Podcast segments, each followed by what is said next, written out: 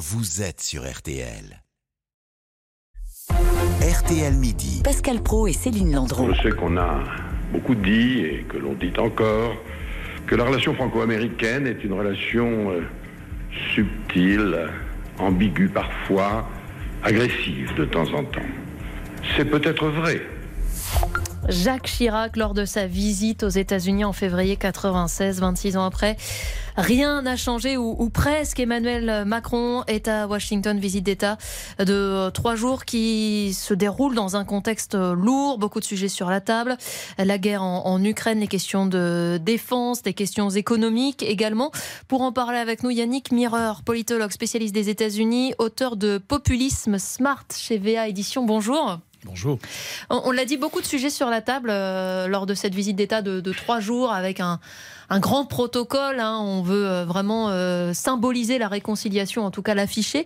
Mais il reste des points de friction. Le principal, c'est lequel selon vous? Les questions économiques qui restent très sensibles? Il y a les questions économiques et il y a quand même aussi les questions stratégiques, parce qu'on l'a vu avec la, le reparamétrage de la vision mondiale des États-Unis, qui a été sur lesquels les Français ont emboîté le pas, parce que c'est une vision qui a du sens, celle de fameuse Indo-Pacifique, euh, c'est-à-dire qui élargit la, question de, l'Asie-Pacifique, Chine, Japon, Corée, à un théâtre beaucoup plus large océanique avec euh, Australie, Inde euh, et toute cette Indonésie, enfin toute cette région-là, notamment par la marine française. Et ça, ça n'a pas très bien commencé parce que alors que les États-Unis auraient eu besoin précisément, comment dirais-je, d'embrayer de, de, avec des alliés qui ont une légitimité dans la région, en particulier la France, qui est une puissance du Pacifique, eh bien, il y a eu le coup de Trafalgar, si on peut dire, des sous-marins en Australie. C'était un mauvais coup, d'autant qu'il était très mal géré, très maladroitement géré, et d'autant plus surprenant cette maladresse que c'est la probablement l'administration américaine la plus, sinon francophile, en tous les cas la plus francophone, avec John Kerry et euh, le secrétaire d'État Biden et monsieur, euh, Blinken, pardon, et Monsieur Biden lui-même, qui est assez familier aussi de notre de notre pays. Oh. Alors ensuite, il y a les questions économiques. On rappelle juste pour les auditeurs euh, qui sont un peu moins pointus que vous sur le sujet, cette histoire des sous-marins, c'est ceux qu'on pensait vendre à l'Australie et ce contrat fabuleux nous est passé sous le nez. Vous, vous le disiez, au-delà de ça, il y a donc les questions économiques aujourd'hui. Oui, parce que le grand, le grand sujet euh, quand même de la France, de l'Europe, dans le contexte dans lequel on vit, c'est de retrouver notre chemin dans la marche du monde et dans cette recomposition des grands équilibres géoéconomiques. Quel sera le rôle de la France demain et de l'Europe? On voit bien les conséquences de la guerre en Ukraine, de l'avancée de la Chine, c'est que nous sommes un peu seuls, puisque le couple franco-allemand bat de l'aile. Et en réalité, nos logiques historiques, industrielles et économiques ne nous rapprochent pas si facilement que ce qu'on aurait pu le penser. Donc ça veut dire qu'il faut reparamétrer et se donner une marche, réinventer au fond ce que peut être la place de la France dans le monde. Et cette place... Mais c'est pas vraiment l'intérêt des États-Unis de nous Non, j'allais y venir. Cette place-là, elle veut dire que... que... Le grand vainqueur en ce moment de ce qui se passe en Ukraine, ce sont les États-Unis. Mais vous avez parfaitement raison. C'est la raison pour laquelle, une fois de plus, il faut se, se, redresser nous-mêmes. Il y a trois secteurs clés, mm. je pense, pour cela. C'est l'économie qui domine évidemment, mm. l'énergie, le spatial, le quantique. Il ne va pas nous aider, Biden. Hein? et alors j'y viens cette visite aux États-Unis euh, nous permet quand même de réaliser derrière euh, le protocole qui est tout à fait euh, gratifiant, gratifiant, certes.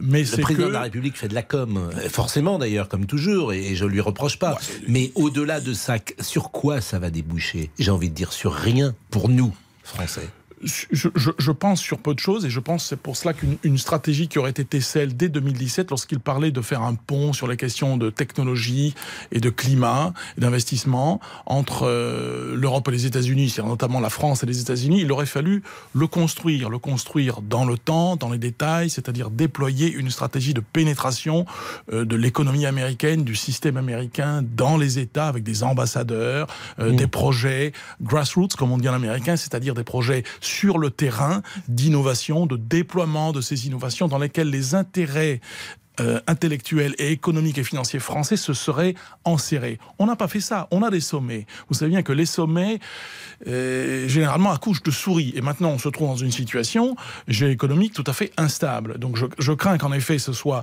euh, assez décevant. Il faut rappeler une chose, c'est qu'il se trouve, le calendrier est tel qu'il est, mais le 5 décembre, il y a la troisième réunion du Conseil commercial et technologique euro-américain. Et c'est une instance importante, mais pas plus qu'un chef d'État tout seul cette instance ne pourra aboutir nécessairement s'il n'y a pas la volonté américaine, et je ne pense pas qu'elle y soit, d'avoir et de partager des intérêts communs. Il y a une chose pas que je puisse... réjouissant ce que vous dites, mais ça le mérite d'être. Je suis pas venu pour vous donner des bonnes nouvelles, malheureusement. Exactement, ça le mérite Et de je la peux vous rappeler juste une chose qui va vous intéresser, c'est que euh, je pense que la longue histoire des relations franco-américaines depuis la Deuxième Guerre mondiale, et à l'époque du général de Gaulle, où il y a eu beaucoup de frictions, je pense que seul Richard Nixon avait compris, je pense que c'est un des meilleurs présidents des États-Unis, malgré euh, l'ombre qu'il qui est portée sur lui par le Watergate Mm. et son comportement personnel, mais je pense que c'est le seul avec Henry Kissinger qui avait compris qu'une France forte Mm. et une Europe forte, c'était dans l'intérêt des États-Unis. C'est-à-dire que de rabaisser leurs alliés, de faire le coup, par exemple, des sous-marins nucléaires euh, en Australie, ça n'est pas dans l'intérêt des États-Unis. Et on rappelle que le général de Gaulle n'a jamais assisté aux, aux commémorations du débarquement. Euh, Il considérait que l'Amérique euh, n'était pas forcément décisive dans la libération de la France. Aussi servi son intérêt.